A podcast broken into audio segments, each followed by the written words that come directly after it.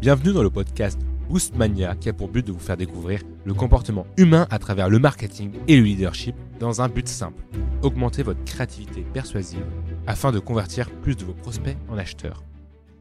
Bonjour et bienvenue dans le podcast de Boost Mania, je suis Maxence Desbois et dans cet épisode nous allons découvrir comment parler au cerveau humain.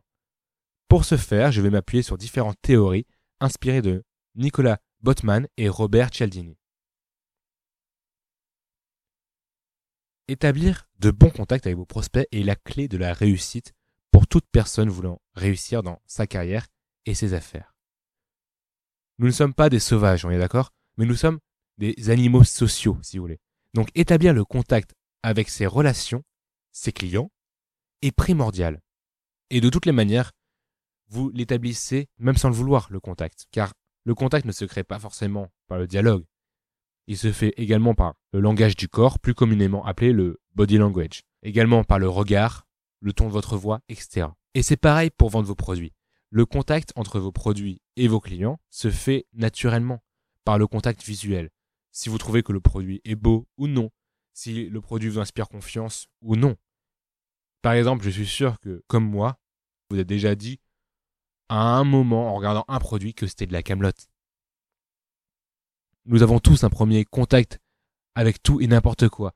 Tel est ainsi fait l'humain finalement. Pour aller un peu plus loin maintenant, vous allez voir, je vais essayer de monter un peu crescendo. D'ailleurs, n'hésitez pas à mettre pause ou revenir en arrière. C'est pour ça que j'aime bien le format podcast. Je trouve ça pratique. En plus, on peut l'écouter partout. Enfin, très bien. Continuons. Maintenant, répondez à mes questions dans votre tête. Où le lait se trouve dans votre frigo?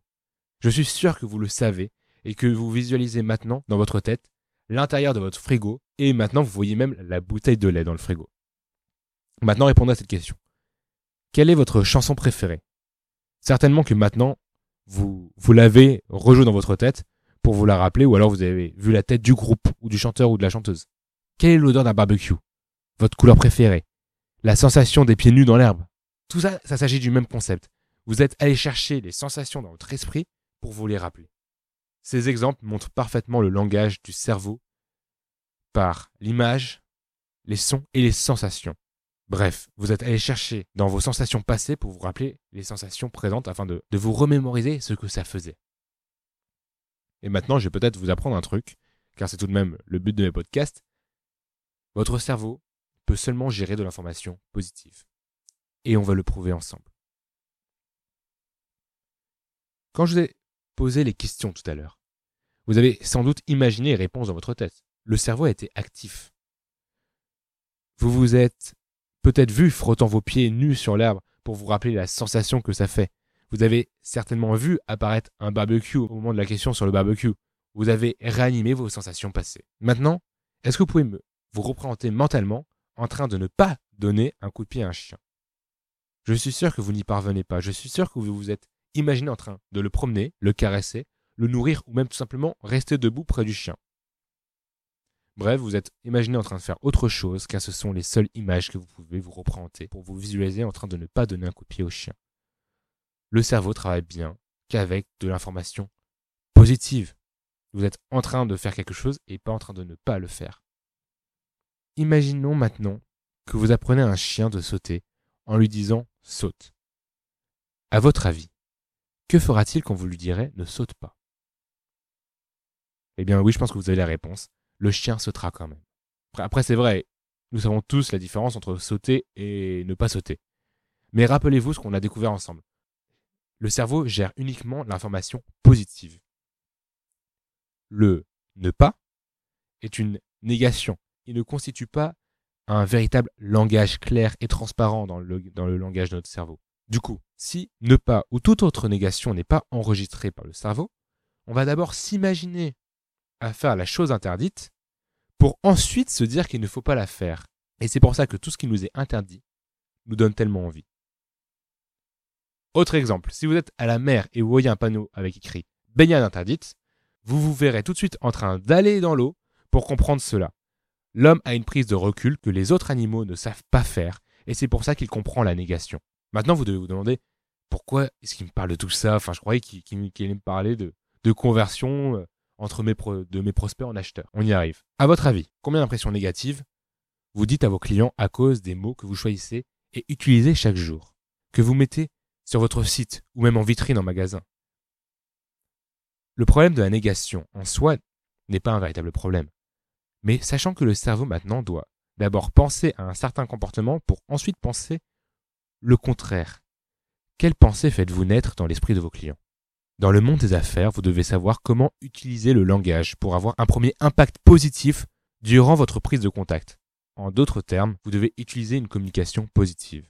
Chacun communique dans son style. Certains communiquent en exposant leur expérience en termes positifs, et d'autres tombent dans l'erreur et continuent à tout expliquer en termes négatifs. De ce fait, nous pouvons en découler deux catégories dans la manière de communiquer et d'établir le contact avec les autres, et peut-être même vos futurs clients. La catégorie positive et l'autre négative. Si vous avez un style positif, vous aurez l'air plus enthousiaste et optimiste, plus confiant, ce qui influera le comportement de vos collaborateurs et vos clients. Et si vous avez un style négatif, vous aurez une image plus réaliste, ou même pour être un peu franc, plus pessimiste. En résumé, vos mots sont tirés de vos expériences et de votre quotidien. Vos expériences, elles deviennent des mots, des mots des actions, vos actions au quotidien deviennent des habitudes, et vos habitudes constituent votre vie, et votre vie du coup votre destin. Je sais, on est allé un peu loin là, mais je vous ai prévenu, on y va crescendo. Donc en résumé jusqu'ici, changez votre style pour changer vos habitudes et réactions. Changez les réactions de vos clients face à vos produits ou services et vous aurez plus de succès de manière naturelle car vous aurez établi un contact positif. Utilisez un style positif que ce soit dans vos pages de vente, dans vos scénarios de vente, et vous aurez naturellement une meilleure conversion. Maintenant que cela est dit, on va passer à une autre méthode. Je ne sais pas si vous l'avez déjà remarqué ou si on vous l'a déjà dit, mais l'homme a ce besoin de toujours trouver une raison, un pourquoi aux choses qui se passent, même s'il le justifie par un mensonge à défaut de se mentir à soi-même. C'est ce qu'on appelle la loi de cause à effet. C'est une loi naturelle à laquelle nous sommes tous soumis, et nous acceptons cette imperfection. Nous n'avons pas le choix, car sans eux, nous passerions tout notre temps à supposer, évaluer et analyser notre environnement et nos décisions au lieu d'agir. Hélène Langer, spécialiste de psychologie sociale à Harvard, a démontré que pour obtenir quelque chose, il vaut mieux fournir une raison, car les gens aiment avoir une raison pour faire ce qu'ils font. D'ailleurs, Langer a démontré ce fait d'évidence en demandant un service à des usagers de la bibliothèque qui faisaient la queue devant une photocopieuse en disant la première fois Pardon, je n'ai que 5 pages, est-ce que je peux prendre la machine parce que je suis pressé? L'efficacité de cette requête, qui était du coup motivée par le fait qu'elle n'avait que 5 pages et qu'elle était pressée, fut presque totale. 94% des personnes sollicitées laissèrent Lunger leur passer devant.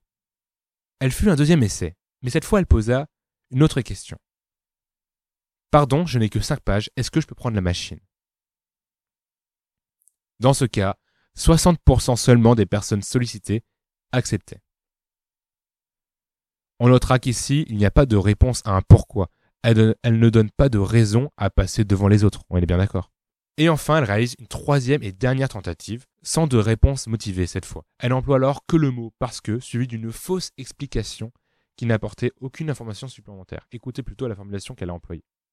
Pardon, je n'ai que 5 pages. Est-ce que je peux prendre la machine parce qu'il faut que je fasse des photocopies?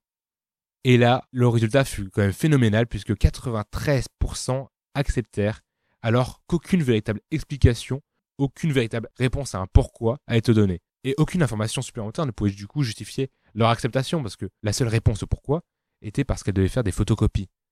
Mais en soi, toutes les personnes qui faisaient la queue voulaient faire des photocopies. Ici, on montre bien que le parce que déclenche automatiquement une acceptation chez les sujets de l'expérience, même si on ne leur donnait aucune raison véritable. Vous êtes face à un argument qui vaut de l'or à présent, car un simple mot, ce parce que crée en nous une sorte de déclic. On n'a plus à chercher la raison pour laquelle on le fait. On connaît le pourquoi, même si la, la raison n'est pas véritable, mais on n'a plus d'efforts intellectuels à faire.